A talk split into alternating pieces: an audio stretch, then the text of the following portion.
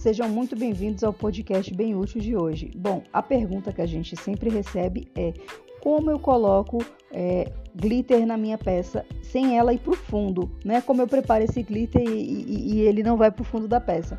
A resposta é muito simples. O que acontece? O glitter ele é mais pesado, é, a densidade dele é mais pesada do que da resina.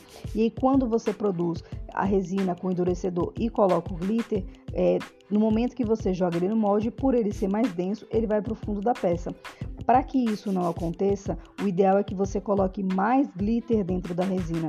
Por quê? No processo que ele vai decantar, o glitter vai, vai, ser tanto glitter dentro da resina que não vai ter espaço para ele pegar e descer para o fundo porque tem muito já. Então ele pode até chegar no fundo da peça, mas ele vai cobrir o meio também e o topo da peça. Então o ideal é que você coloque mais glitter na mistura, é, a ponto dele virar uma papinha. E aí quando você jogar isso no molde, essa papinha vai se permanecer porque tem muito glitter dentro dela e não vai ter espaço para decantar a resina. Outra dica que você também pode utilizar, isso se você quiser dar falsa impressão de que tem muito glitter dentro, do, dentro da peça.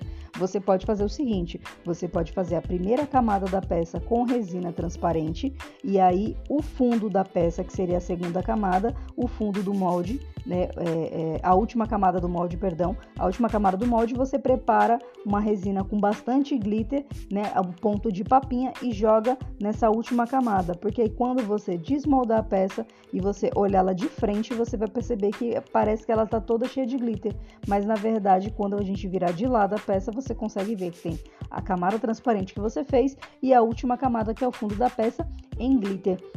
Então, é uma, é uma dica também, uma, um macete que você pode fazer para dar a entender que tem bastante glitter na peça. Mas lembrando, se você faz questão de ter uma peça inteiriça toda de glitter, coloque mais glitter na mistura a ponto de ficar uma papinha. Agora, se isso não for um problema para você, você pode fazer o quê? Fazer uma camada, a primeira camada em resina transparente e a última camada, que é a camada já de finalizar a peça, você faz uma camada com bastante glitter e coloca aí no, no, no, no molde, né? A ponto de quando você desmoldar, você olhar para a peça e achar que ela tem que ela tá toda feita em glitter. Bom, essa é a nossa dica bem útil de hoje. Eu espero que vocês tenham gostado e nos vemos no próximo podcast.